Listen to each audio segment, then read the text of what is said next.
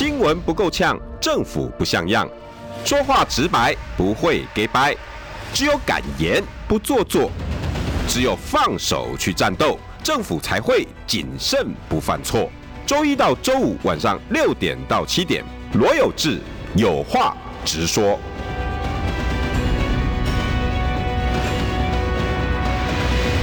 新闻不够呛，政府不像样。欢迎收听中广新闻网有话直说。大家晚安，我是罗有志。今天邀请到独家报道政治中心主任何豪毅。嗨，大家晚安，大家好。哎、欸，今天两则新闻应该热度比较高了。是。我刚才跟郝毅讲说，麻呃麻烦还是请他讲 这几个。锁定这个焦点。对，我们本来当时想喜欢议题啦，可是因为这两今天这两个比较高，是。一个是陈时中的名单啊，辛德勒名单，呃，第二正二代。正二代名单，另外一个是杨丞琳事件，呃，对，哇，吃海鲜，吃海鲜，肚子又饿，又又又饿，人家现在在开车 哦，对，不要不要影响大家的食欲。哎，你你今你你们在独家报。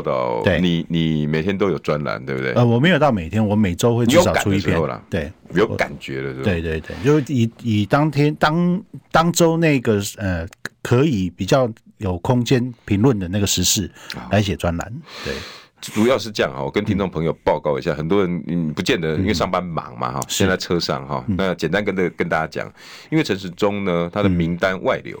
对。哦，就是他的竞选名单，嗯，竞选团队，竞选团队，什么网络部啊，什么社会力，社会什么，就是就是几个部门啊，哈，还行政组啦，什么，对，结果呢，嗯，很多媒体人还有市议员去 Google 才发现，对，因为他每一组里面哦，全部都是大咖的二代，没错没错，有当今内政部长的儿子，嗯，有当今。司法院院长的女儿，嗯，然后还有呃什么呃前民进党的主席的女儿，嗯嗯，哦什么姚嘉文呐，对，我的全部都是正二代，还有一个台北市社会局局长的女儿，对，男男男男女男女 这样，对对，男世聪的女儿，嗯对，然后就你就突然发现哇啊怎么那么像国民党啊？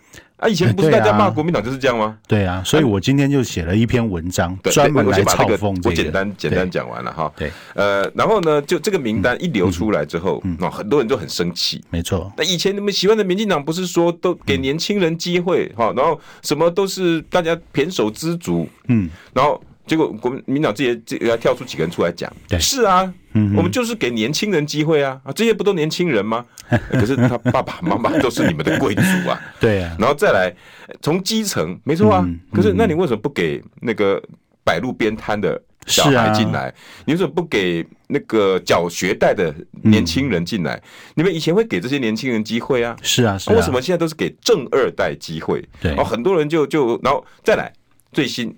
就开始有阶级斗争，没错。啊，陈世忠要帮这些人讲话，嗯，你你胡说，嗯，对不对？哪哪是这样子的事情？而且这是机密，三十年封存啊，没有，他不是啦，他是说，哦，这种东西叫偷窥，嗯，你哪哪个字不提提哪个字，你提偷窥，对啊。好，然后今天我们豪毅就就在独家报道写了一篇专栏，是。你你你怎么去解读这个？没有主要是因为我看到一个我自己的好朋友啊，他以前绿营出身，那绿营的幕僚出身的哦，那他后来转蓝营了啊？为什么转蓝营？其实中间有故事的，但那个故事因为个人隐私，我就不讲了。嗯，但他转过来之后呢，他有些评论非常的呃。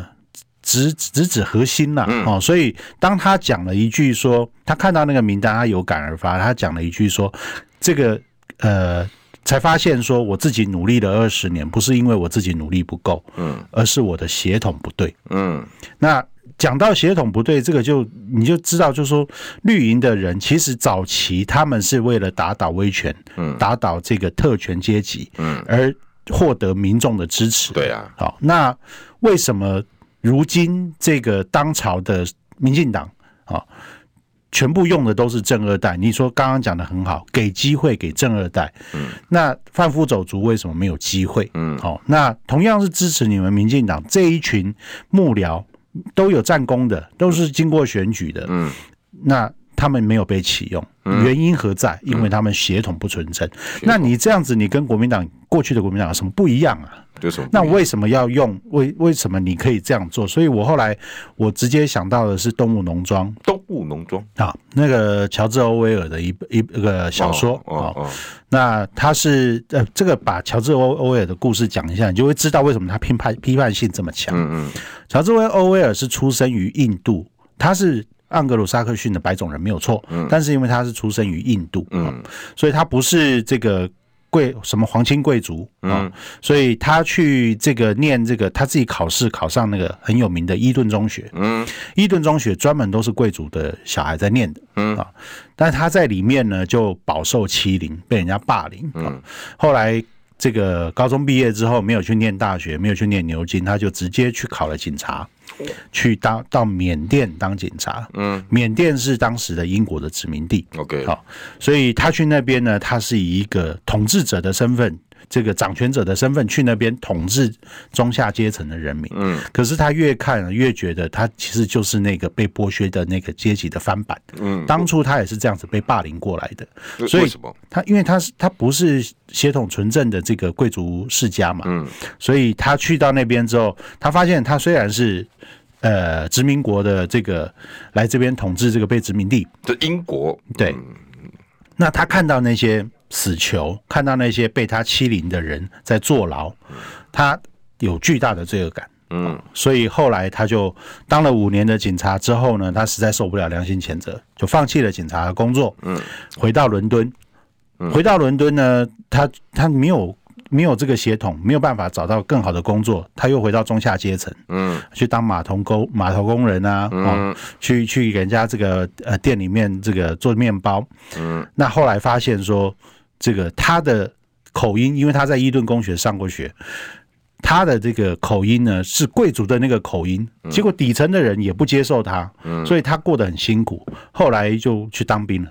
啊，去当兵干嘛？去打西班牙内战。嗯，啊，西班牙内战呢，又是另外一个故事，是两个集权在斗争啊，在在内在西班牙里面打仗的故事。两个代理人，一个代理人是苏联，嗯，呃，那一个大老大是苏联，另外一个老大是这个呃法西斯，这个墨索里尼跟德国的希特勒，嗯，在支持这两个两股势力在西班牙打仗。嗯，他在这里面哈，因为还好他受了伤，他。这个脖子上中了一弹，嗯，他去养伤，他去那边打仗半年就回来，嗯，他在这个过程里面，因为他养伤的关系，他能够清楚的在做一个旁观者，看到这个呃叫法西斯集权国家之间的斗争的这个过程啊，结果奴役的、被剥削的、受苦受难的都是基层的人民，嗯，所以他把这个故事呢，就把它写成这个动物农庄。嗯，哦，那为什么他讲到动物农庄？他提到的是共产国家苏联怎么去在共产主义怎么在苏联获得这个基基层人民的支持，然后后来他们起来之后，他们变成新的特权阶级，嗯，然后同样的在奴役人民，哦，所以他这这个动物农庄里面的故事呢，就讲了呃，有一个叫做呃。那个叫老什么老老老呃，我忘记那个名字。嗯，一个一个老的猪哈，他为了这个动物们的权利，嗯，去推翻了农场的主人，因为那农场主人已经老了。嗯，啊，他就发动大家的革命啊，说所有动物生而平等。嗯，啊，所以人不能统治我们，我们就去推翻了人类。啊，推翻了人类之后，这个老的猪呢就被新的年轻的猪给推翻了。嗯，新的这个年轻的猪叫拿破仑。啊。然后呢，他推翻了这个老的猪之后呢，就把这个戒律又改了。他不是说动物都生而平等吗？嗯。可是他说，但是有些动物更为平等。啊，那所以新的这个呃，这个叫什么革命理念？嗯，被他重新修饰修饰过之后，变成猪才是真正可以取得平等的人，呃，平等的那个族族群。啊，这个很像就是。让我直接想到说，民进党，你当初带领大家，这个你要推翻这个目前这个呃当时的威权政党叫国民党，嗯啊，当时的这个戒严啊，大家都信任你啊，跟着你一起去发动这个呃和平革命啊，推翻了啊一次一次政党轮替，二次政党轮替。现在的状况是，我们的民进党变成新的特权阶级。嗯，所有动物生而平等，但是有些动物更为平等。民进党的第二代、正二代更为平等，这是我当时的一个直接的想法，所以我把它写成一篇文章。嗯，拿这件事情去提醒现在所有的民进党支持者，你们真你要思考一下。嗯，现在的这个状况是不是根本就是《动物农庄》里面那个故事情节的翻版呢？是不是这样子？嗯，就这样。OK，嗯，所以所以你在你在这个文章，你想要代表的是什么？就是不要大家要看清楚这件事情啊。嗯，你正二代的机会为什么比你更多？嗯，因为你不是正二代，不是富二代，所以你没有比他们更多的机会。他们的取得的这个机会，对我们来讲是相对剥夺的啦。嗯，对。所以郑宝清算第几代？郑宝清他的爸爸是。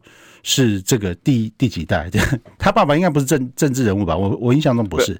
郑宝清应该算是民进党的创党元老，对他算是第一代，是那个老朱，对不对？是没错。那郑宝清他他这次又在桃园，对我我在这个老朱就很多了啦。现在的吕秀莲，嗯，这个苏焕智。然后那时候我在在呃南投那个彭白显，当初他们都是创党的时候都是为民进党打拼的人，嗯，全部被踢到一边。彭百显当时还被判刑，还被抓起来，他妈妈还去跟陈水扁跪，说我儿子是无辜的。这个在民进党的第一代的眼里面看到的是什么？嗯，那现在的第二代怎么去面对？怎么去对待你们现在当时为你们打拼的第一代？嗯。哦，郑宝清是一个例子，哦，彭百显是一个比较极端的例子。当时他吃官司的时候，他吃贪污官司啊，在九二一的那个状况底下，他是吃贪污官司的。嗯，谁帮他平反？当时你是正义兄弟的联盟，哎，嗯，他跟陈水扁是结结为正义联盟的。嗯，那结果陈水扁没有救他，陈陈陈水扁没有救他，还可能是。呃，私底下暗示，或者是这个呃放手，让司法去整肃他的人呢？这件事情其实对呃当时的彭百显是非常的不平的。当然，现在后来他出书，他认为这个千帆过境，好，他也不去追究这件事情。他见到陈水扁的时候，还抱他一下。那这件事不代表这这个不代表说这以前这些恩怨我们就不需要去追究了。嗯嗯，这是。第一代的猪，那些老猪打下来的江山，你第二代的猪是怎么对待当时的革命战友的？嗯，其实哈，大家想想看哈，民进党以前是什么样的民进党？我小时候我家就是整个绿的。嗯，呃，东华大学老师施正峰施教授，他脱口而出，他说。现在哈，这些就像福寿螺一样。嗯哼，我我我这两天哈，很多人可能没有注意到施老师的评评论。他说，现在的民进党这一群人像福寿螺。嗯哼，福寿螺是什么？大家记不记得？嗯，福寿螺是以前哈，从中南美那时候台湾人突然发现，哎，这个东西好像很好吃，有人把它进来了。对，吃一吃呢，突然发现台湾人不爱，然后只好把它丢掉，大量的进口。那福寿螺又很会繁殖，没错。然后因为它是外来的。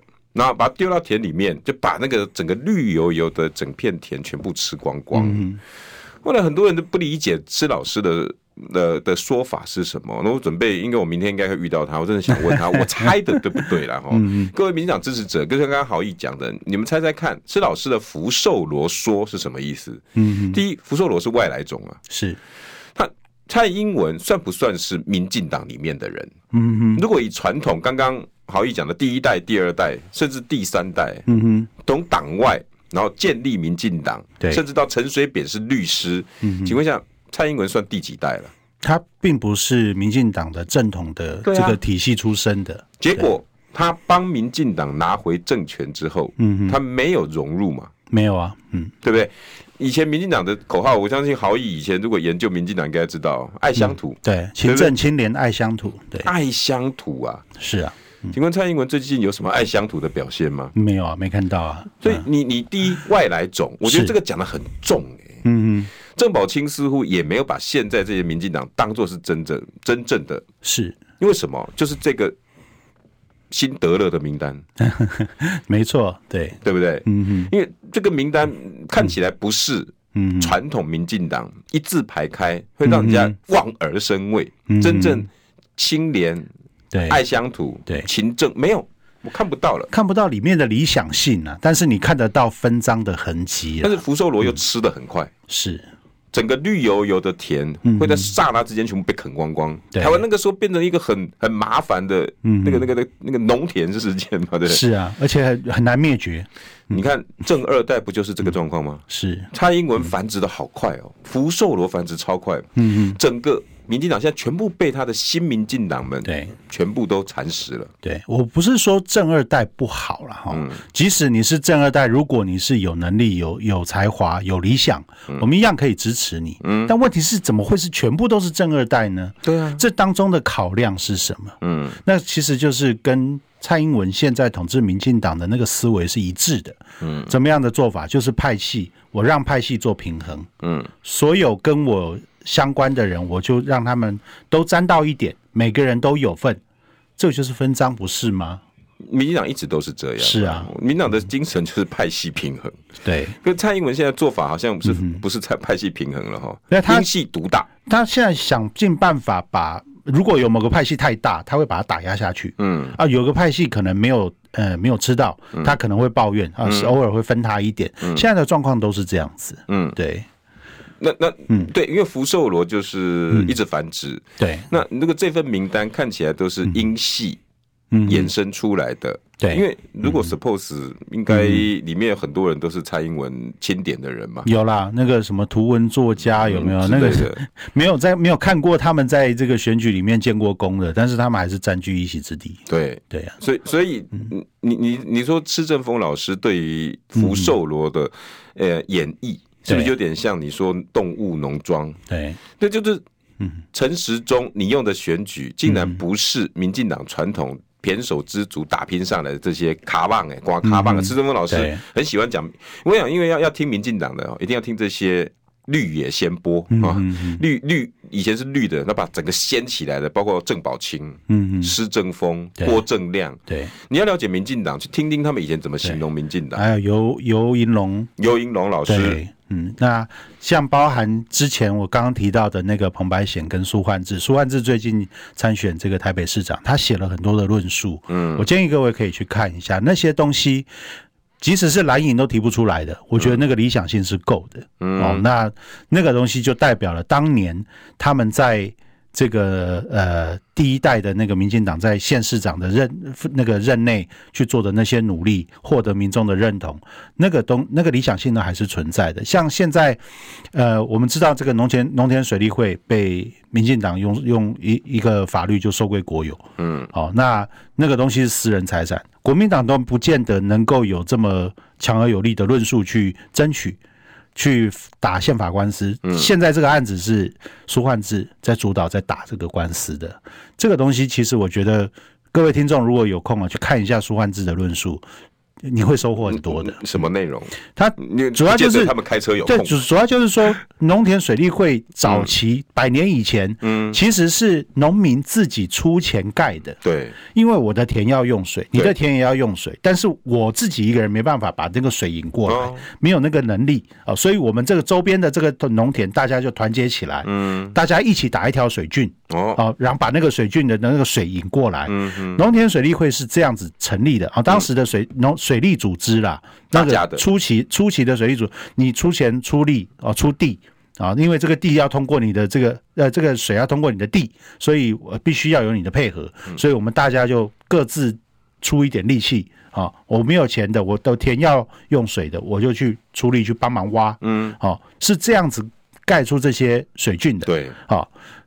现在最大的一个水郡就是桃园大郡了啊，从大溪石门那边引水过来，嗯，让整个桃园的一直一直延伸到呃新屋观音都有水可以用，嗯，那个是呃几一百多年的这个农民花这这些心力，花这些呃捐钱捐地做出来的，嗯，但是现在民进党因为选举的利益，嗯，他们认为水利会有。号召选票的能力，所以就把水利会瞬间收接收归国有，变自己的。对，那这个是违反违反这个呃叫做什么私有财产制的了。嗯，好，那宪法保障人民的财产权。对，那你怎么可以一声令下就把这个农田水利会变成国有的？没有道理。那现在苏焕智就在打这个官司。嗯，他用一百年前他找出所有的这个呃水利会历史渊源，嗯啊，包含现在嘉南大圳、嘉义那条啊桃园大郡，他把那些历史都找出来，嗯，然后用这个过去这个衍生过来这个历史去告诉宪法的这个大法官啊，宪法法庭的大法官，告诉他们说这样做是错的，为什么？因为一百年前大家就是这样子把这些水郡搞出来的，嗯，但是为什么你可以民进党政府可以用一个呃，不合宪的违宪的一个法律，就把农田水利会给收归国有，这是违法的。嗯，那他用这个东西去打官司，国民党，我我说实话，国民党他现在这件事情没有重视过，嗯，没有重视过，嗯，都都是在苏焕智那边弄的。因为国民党以前都干这个事的人啊，呃，但是至少在国民党时期没有去把它收归国有嘛，嗯，那民进党不是啊，民进党就蛮干呐，你以前的。做法是好，你我知道你这个组织，我不能动你，嗯、那我想尽办法影响你。对啊，那从旁边旁敲侧击，至少还还维持一个形式，对不对？嗯、还维持一个民主的形式，不是一个横刀掠夺的一个做法。对啊，是不是？呃，反而被民进党一直骂。啊、呃，是啊。但是苏焕智现在一个人一个人努力在干这个事情。OK，对。所以其实这你看，嗯、呃，苏焕智现在变得反而是在帮嗯。老百姓把原原来应该有的权利拿回来，没错。那以前呢，被民进党骂最凶的就是所谓的党产，嗯，那现在每天也都在要党产，对，救国团要要回来，妇联会也要要回来，什么都要要回来。那做这个是老百姓的，结果反而现在的蔡英文执政，福寿罗们把整片田全部都占光光的。嗯，新闻不够呛，政府不像样，最直白的声音。请收听罗有志有话直说，新闻不够呛，政府不像样。欢迎收听中广新闻网有话直说。大家晚安，我是罗有志，邀请到的是独家报道政治中心主任何豪毅。嗨，大家晚安。对，今天好，陈时中让人家诟病，陈蔡英文让人家诟病的是民进党还在不在？嗯哼，因为看起来陈时中这个正二代名单，大家 focus 都是在啊，又是谁的小孩，又是谁的小孩？对，但是。我相信豪毅他今天写的这篇专栏，他看到的不只是谁的小孩这么简单，是是你以前说要干这些事，没错。结果你现在是新的权贵，没错。那你把以前干的事再干一次，别人干的事情你要变本加厉的干，你你把这些名单放出来，你就会让人家闻到那个味道嘛？是啊，是不是威权要复辟了？是啊。今天这个民进党的网络中心主任叫范刚浩，范刚浩，嗯，他今天讲了一段话，他说这个。呃，不要讲正二代哈，正二代你蒋万安更是正二代啊。嗯，这个哈，我不是替蒋万安讲话哈，我知道这个蒋万安有点怕你，所以在这边我帮蒋万安讲话，不知道等一下会不会出事？我不会怎么样，任何人都可以帮他讲话，只要只要是真理啦。那当然好，我我讲句白一点呢，蒋万安今天姓蒋哦，不是他的意愿，而是他爸爸愿要的，嗯，对不对？嗯，好。姓蒋对蒋万安来讲，到底是加分还是减分？嗯，对很多人来讲，这件事情是有待商榷的。对，啊，你背的一个蒋家的包袱，你的爷爷是谁？你的祖曾祖父是谁？嗯，他干了什么好事？大家当。这个陈那个陈学圣大概在一年前就提醒过蒋万安，你要出来选，一定会面临这个质疑，嗯，你要有所准备啊。嗯、那为什么这件事情质疑的时候你要有所准备？为什么？因为它会变成攻击你的点嘛。对。那所以呢，姓蒋到底是不是包袱，还是真的能替你加分？嗯，这是有问题的。如果你单纯以这个省级来看，嗯，如果啊，假设哈，本省级都讨厌姓蒋的，嗯、外省级都支持你姓蒋，嗯，那。七成的本省人跟三成的外省人，你需要谁的票？嗯，是不是？嗯，所以姓蒋未必对他有加分了。那蒋万安到底是不是算正二代？他当然，他不是正二代，二三四代了啦。嗯、哦，但话说回来，正二代是一个统称了。对，嗯、但是话说回来哈，他不是用正二代的名义去从从事公职吧？当时他是以这个呃美国职业律师，他是新创团队里面专门做财务的律师，嗯，回来台湾帮助新创团队，最后才决定参选立委的。那为什么不从议员开始选呢？那他他决定嘛，当他的民调发现他的声望，他的这个呃支持度足够，嗯，那我何必一定要从议员开始选？那他就不是从基层啊，他不不见得是从基层，他以一个律师来讲，他也不见得容易叫做基层啦。不会啦，那个像徐立信也是律师啊，他也是从议员开始做啊。呃，徐立信的支持的这个群众有没有到？这么这么样的一个程度，当然也是一个可以讨论的点啦。对啊，因为徐立信也不是正二代嘛。他是正二代嘛？我是不知道，我对他不熟。对，他不是正二代。不过徐立信，我觉得很有趣的一点，我说实在的哈，蒋万安说不是正二代，真的说不过去了。当然了，对啊，他就是正二代。他，但是他是不是能够因此而获利？我觉得不需要再为他狡辩了。他就是正二代。他是啊，我没有说他不是啊，我没有说他不是啊。但是姓蒋到底是不是加分呢？那我那个是他的事情，对啊，对啊，我跟这个事情无关嘛，哈，这他就是正二代，对，他有没有办法来来这个事情去洗刷？说，哎，我你看我不是正二代，所以你民进党你现在用正二代不对，没有啊，怪怪，因为他就是正二代啊，对啊，对啊，对啊，他是啊，我没有否认啊，对啊，所以拿蒋万安来比这些什么徐，因为范刚浩讲的不是我讲，那那那那个，因为他真的就是正二代，范刚浩讲的也没错啊，是啊是啊，蒋万安就是正二代，我的我的意思是说，他即使是正二代，他是不是因为这样去加分了？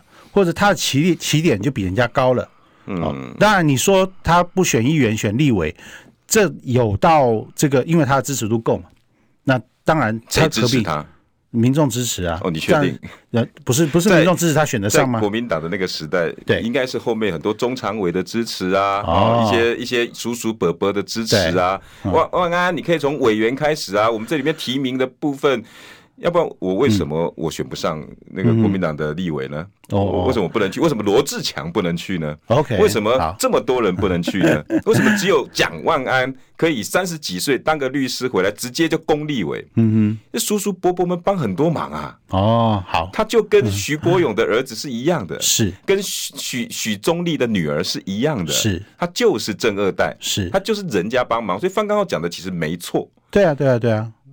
没有错啊，他是正二代啊。对对啊，我也没有说他不是了。对，所以你说他蒋万安没有被垫高，他就是被垫高的。但他就是不是不是选议员，如果不是选里长啊，应该如果要用蒋万安来说啊，那个那个，你看民进党这样不对，蒋万安是人家人家从基层开始，他也没从基层开始，但是他打过仗啊。这些人前面几个这都有打过仗的吗？嗯，他在律师的时候也没打过仗嘛，对不对？律律师是。呃，前面他是个人的事业了。现在这些年轻人是不是也在帮陈时中打仗？嗯，是啊，当然是啊。但是，但是在在此之前还没有立功嘛？总要有第一次嘛？对啊，对啊，这不是也都是第一次嘛？是啊，对不对？就我我不我不知道了哈。也许你们觉得蒋万安就就是国民党应该应该要拿来当救世主，应该要拿来未来捧在上头，因为他还有中心的希望。对，我知道。嗯。如果一定要帮蒋万安洗白，他不是正二代，他不是他从基层出生，我觉得这这真的大可不必了啦，因为他就是啊，是啊是啊是啊。那那他今天得天独厚，以四十岁的四十几岁的年纪，可以当到台选台北市长，嗯，那那都是叔叔伯伯垫出来的高度。我也未必支持他继续往下走了，我说实话，应该是往上了哈，啊，他往上了哈，因为。为什么呢？因为当了台北市长之后，很多人接下来就是选总统了嘛。嗯，那以他的这个程度跟他的这个出身，他要到选总统这个这个这个位置的时候，会出现很多问题啊。对，比如说，嗯，不不用，比如说你都很清楚哈，姓蒋这件事情就可能会出问题了。没有，他如果我我讲真的了 哈，如果要讲到蒋万安，对，如果。他当初，我今天都看到了，包括你说陈学圣看到他未来会有这个问题，对，那你就应该要大大方方的，我从基层开始，嗯哼，你从议员开始，我今天一定鼓掌，我从头到尾支持你，嗯哼，你你只要从愿意从议员服务基层的老百姓开始，嗯，你而不是直接跳立委，嗯哼，国会殿堂，嗯哼，以国会殿堂做开头，你的第一仗，嗯，那。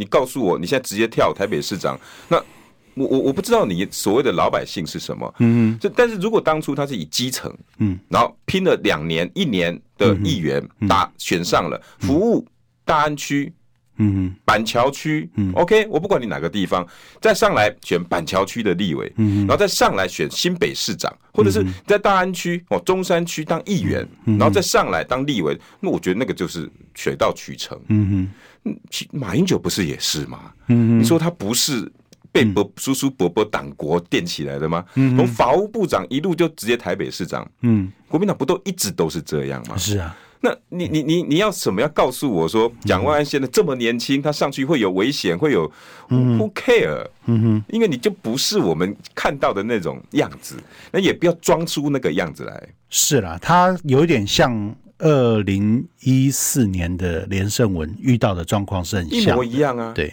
那这些国民党，那你不是？那你现在回来骂这些徐国勇的儿女儿儿子，嗯，那个姚嘉文的女儿，嗯，在在骂你们国民党，完全难怪难怪你没立场啊！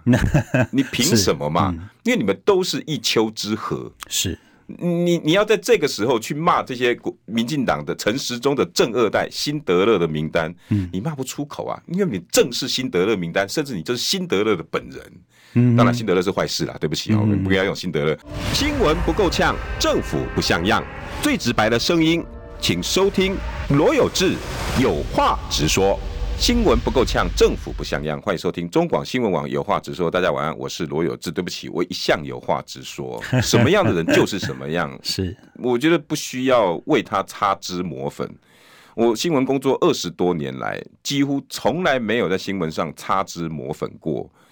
不对的就是不对。嗯，那如果如果一定要在这这上面擦脂抹粉，那就跟这些政治人物没两样啊。嗯，我觉得台湾的政治不能再这么。这么的和稀泥，对，往他身上去去去去封官欲爵，那请问谁真的从基层了解这些老百姓？嗯，民进党这一次陈时中的名单确实让人家非常诟病。那你跟国民党没两样，反过来，那你国民党为什么不能真正在在野的时候走入基层？嗯，你这次的六都名单很多都是党的波波不波叔叔跨上来的，不是吗？不是说不可以。那你是不是就应该要真正的去了解老百姓，真正的讲出在野党的话？那你看看你现在反而陈时中的名单，请问国民党那几个候选人敢骂？因为本人在下，我就是啊，是啊，这这这个变得很尴尬啊。所以我我我我我我知道很多也许人听不进去，但是确实是状况不就是这样？嗯，OK，邀请到的是独家报道政治中心主任何豪毅。嗨，大家晚安。我我我对国民党哈，我我一向你要用什么样的标准，什么样的改变，才能让现在的人喜欢？嗯，很简单，嗯，你就真的跟老百姓站在一起，嗯哼，你们做跟老百姓在一起的事情，对，尤其蒋万安现在的选举啊，你去看他的脸书，嗯，还不都在自己的社群里面维持一个高度，要去做个专访，还得挑三拣四，是。那不就是党国余孽的动作吗？嗯，在之前是，我我一定要在轿子上面，我看一下哈，罗有志要访问我，哎，跟我们好不好啊？会不会骂我啊？会不会凶我啊？一定会哦，不要去，不要去，不要去，我我要好的，我要对我好的。妈妈，我怕怕要羞羞，人家会修理我，我不敢去。嗯，那请问一下，那你要帮台北市民干嘛？所以这个就是问题。我如果一个这么怕事的人出来选市长，真的会上老？现在还真的会上？嗯。以目前好以，嗯，你你跑政治的，对，他的胜率应该高吧？算高的，啊，算高的。啊、但蓝营认为他会赢啊，绿营认为陈时中会赢。现在是分裂的状态啊。那今天有人讲到说，这个黄珊珊有起来的趋势，陈时中可能会被边缘化。这我不知道是真的假的，还没看到最新的民调。嗯，对。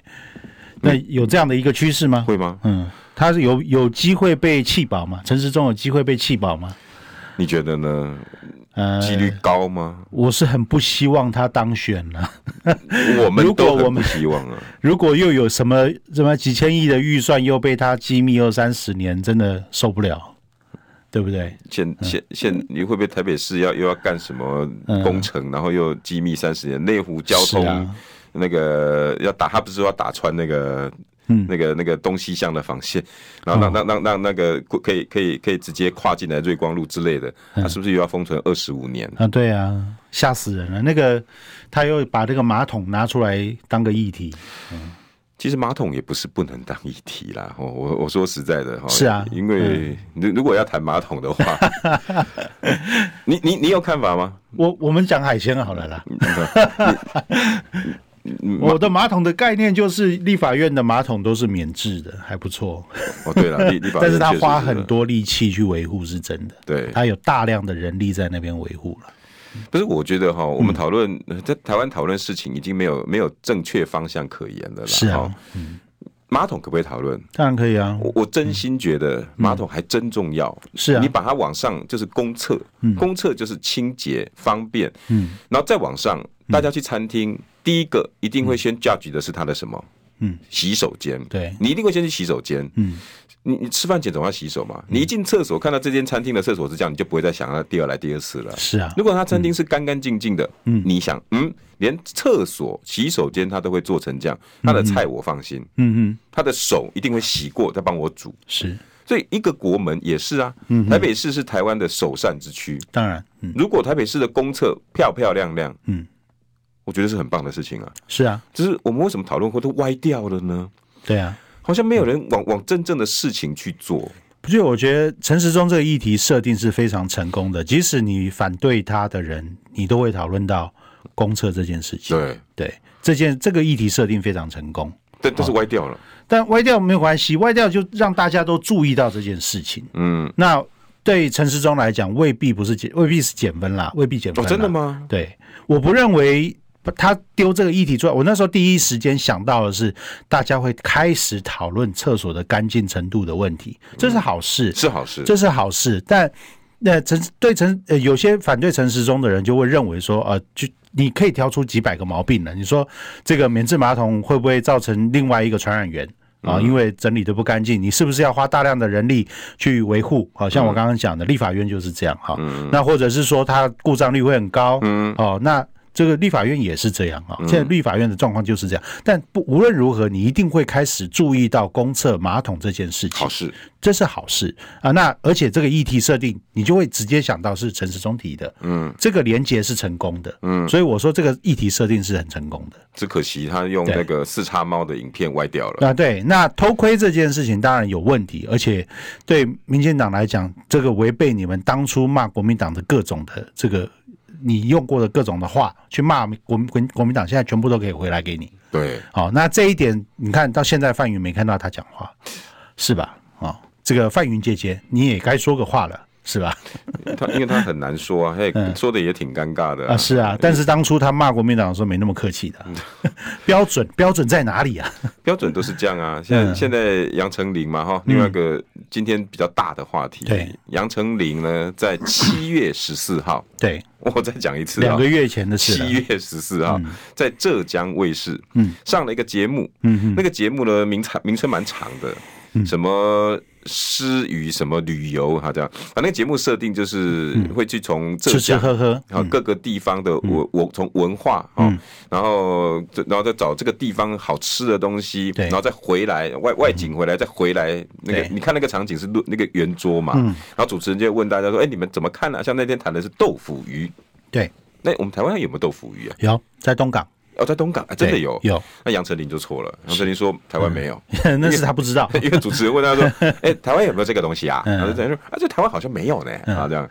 那紧接着对话是什么？杨丞琳就说：“呃，我很少吃海鲜，啊，因为我以前小时候家境贫穷，对，那经济压力大，对，所以呢，那个时候呢，那个要吃个海鲜是奢侈，在那，哎，结果就被打断了。对，那个在那是地方还是时候？对。”嗯，我我的解读是时候了，嗯哼，在那个时候，在小时候，对，但是现在被人家解读是在台湾，嗯哼，吃海鲜是奢侈的，这个解读是经过剪接的啦，对啦，对不对？哦，那海鲜，哎，我们是岛国呢，四周环海呢，嗯，我们渔民是大宗呢，嗯，那我们居然会没有海鲜可以吃，可以跨点贵，嗯，干嘛呢？嗯，对，那对东港人来讲哦。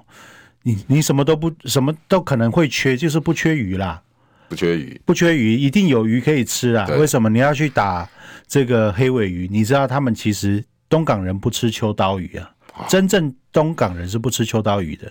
对东港人来讲，秋刀鱼是鱼饵啊，那个是要的，那个是要给黑尾鱼吃的，所以他们不 对对，他们不是不吃这个这个秋刀的啦哈。嗯那。呃，连秋刀都不吃的地方，你会担心他没鱼吃吗？对不对？也是啊，啊，那他刚刚讲的那个豆腐鱼，我相信东港人很熟啦。啊。那，嗯，我我不晓得你有没有注意到，其实如果你有去过东港，东港有一些在地的海鲜，你在外面连听都没听过。嗯，有一种鱼叫做那个鱼，那个鱼，哎，那个鱼是什么鱼？什么鱼？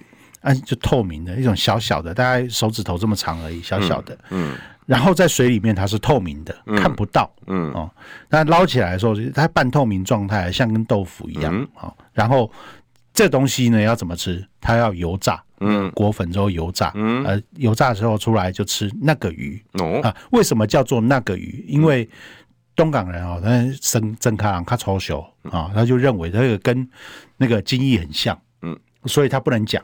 嗯，所以叫那个鱼。嗯嗯，OK，所以那个就是豆腐鱼。嗯，对。那如果这种这个抬不在东港抬不了上面，呃，抬不了台上不了台面的这种东西，在那边当被当成珍宝，我也不知道这个到底是谁比较落后，被谁当做珍宝？呃，浙江卫视啊。你懂我意思吗？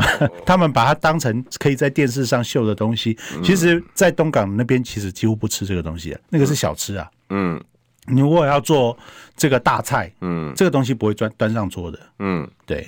我我我我我不以食物来评论谁高谁低，当然当然，对对，也有人觉得吃多羹面很 low，我不会啊，我觉得吃多羹面吃起来很很好吃啊，也也不能说那大道路吃豆腐一端上台面就说那也不是不是不是不好，就是说我们两边的这个对待这个食物的态度不一样，对了，那如果你是拿这个东西来定高低的话，那对东东港人来讲，那东港也不是更高。你懂我意思？那个节目没有为豆腐鱼定高低的意思，是啦，但是他端上台面了嘛？但在东港，他不是不会端上大桌的啦。OK，但是我们的重点今天是，对，呃，杨丞琳就被抗中保台了。对，嗯，那抗中保台这件事情显然就是认知作战啊。嗯，你不觉得吗？对，哦，那为什么是怎么样的认知作战？其实就是敌我意识又被端出来了嘛。对，那。一定要仇恨仇恨一下大陆，就是说你们那些去舔中的人，把台湾讲成怎样？哦，那对我们来讲，我们就有一个同仇敌忾的意识。嗯，这个就是认知作战啊。嗯，敌我意识的认识作战啊。那两个月之前的东西，为什么这时候端出来？嗯，有点奇怪吧？大家会不会心生怀疑？嗯，对啊，这也是我理解这件事情的想法啦。嗯嗯。呃，大家去想一想哈，七月十四号的事情，嗯、然后为什么突然在这时候报道出来？嗯、是什么样的渠道？是。报道其实不见得每一件新闻都会烧成热度，因为在报道完哈，包括 TVBS 有报道，然后三立有报道，嗯、报道以后呢，它突然出现很多的侧翼，然后就开始转载，转载完之后，民进党上从潘孟安啊。呃，庄瑞雄，嗯，呃，陈其迈，陈其迈，每个人呢就开始 po 他们 黄杰开始 po 他们的海鲜大餐，对，每个人都在说，谁说吃不起海鲜啊？什么海海鲜吃不到？我们都都这边多的是，我们台南有台南的黄伟哲也刚刚也加入啊，陈其迈呢就在他自己的脸书挂了一碗粥，然后旁边有挂四只虾子，这我凊彩套炸加的是安内啦，类似这样。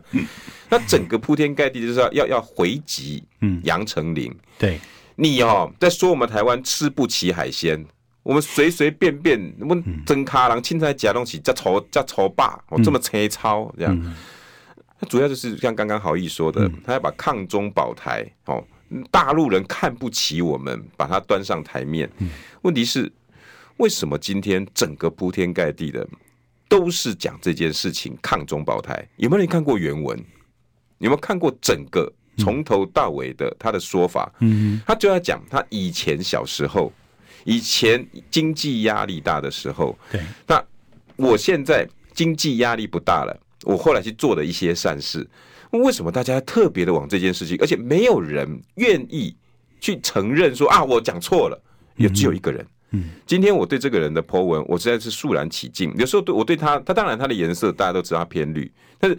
有时候他有也会有刻意的帮民进党讲话，但今天他他挺勇敢的，苦林，嗯，苦林老师，他今天特别写了两篇文章。第一个，他先写大家去把他文章看清楚，杨丞琳那个影片都他不是在讲这个，他是在讲以前在困苦的时候。第二次呢，他又分享了另外一个也是比较中立的，然后把整个影片都 po 出来之后，他再分享一次。我觉得如果连绿绿营的人都有这样子的胸襟，想要去把这件事情还原，我不晓得为什么其他的民进党这些政治人物都已经当到了高雄市长、台南市长、立法委员，你你们都已经高高在上的，却刻意的忽略、断章取义。把杨丞琳他讲的是以前经济压力大的时候，我没办法吃海鲜。你故意要把他说台湾人吃不起海鲜，我们台湾的媒体天空要这么乱吗？然后再来，我看到是我的同业们，有没有人很勇敢的帮这件事情拨乱反正？有没有人把整个原文拿出来，大家好好的讲，好好的看，好好的说？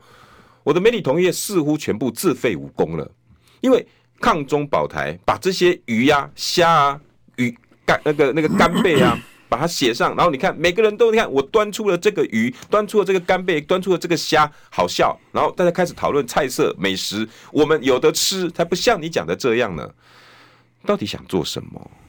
媒体人还有没有媒体人的风骨？政治人物到底你想要的是真实面，还是你想要选票而已？你想要把整个杨丞琳毁掉，成就二零二二的选举吗？你要把抗中保台变成你的主旋律，然后再毁掉一个杨丞琳，就像之前再毁掉一个郭彦均，再毁掉一个叶彦博，再毁掉、毁掉、毁掉，一个一个毁掉。我们台湾都多少的这种意识形态可以毁？再加上台湾真的以前的过去，哇，大家忘记了吗？我们曾经也真的是吃不饱穿不暖的时候，可是后来我们很努力的。在上一辈的，我们大家把它改成了什么？台湾钱赢卡吧？你还记不记得？你带个一万块、两万块到大陆去，像当大爷一样。请问那时候有哪一个人敢看不起台湾人？哪一个人敢讲说台湾没有海鲜吃、没有饭、没有饭可以吃？没有，因为我们台湾人自信满满。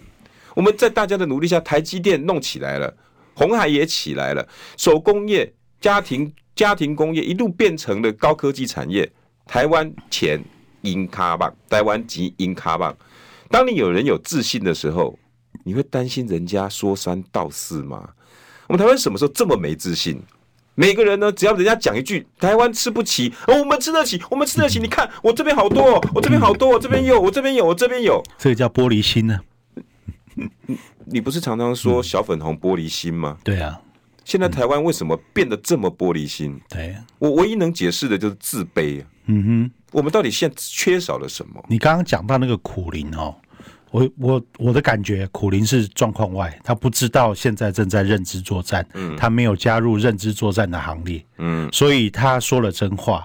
当他搞清楚原来这个是党中央有一把号的时候。他大概就不会这么讲了。嗯，好，我对我对我来讲，我的理解是这样了哈。嗯，未必未必跟真实情况相符，这是我的理解。嗯，刚刚有有网友提到啊，东港那边哦，那个旁边那个市场。就有很多好吃的，我绝对同意。那个叫华侨市场，那个华侨市场里面合格的摊商就有将近一千个。嗯，好，那每一个摊商哦，那那个叫小鱼市场，华侨市场叫小鱼市场。嗯，小鱼市场里面还有个大鱼市场，是专门卖拍卖黑尾鱼的啊。那个早上五点钟开始，八点钟之后就没有鱼了啊。所以如果要看的话，要赶快啊。但是小鱼市场真的有很多东西好吃。好，那个那个鱼只是其中一个小点心而已。啊，刚刚有人讲是吧？对。那把这个东西也顺便帮这个东港渔会做个推广一下哈，因为我其实很喜欢东港渔会那个那个华侨市场，东西非常好吃。嗯，好，改天我们就来吃吃看这些豆腐鱼吧。那我不知道，我只是觉得台湾人越来越没自信了。你不必为了人家一两句话，我们把自己台湾搞得乌烟瘴气的。我们有自信，到哪里都抬头挺胸，是不需要被这些激怒。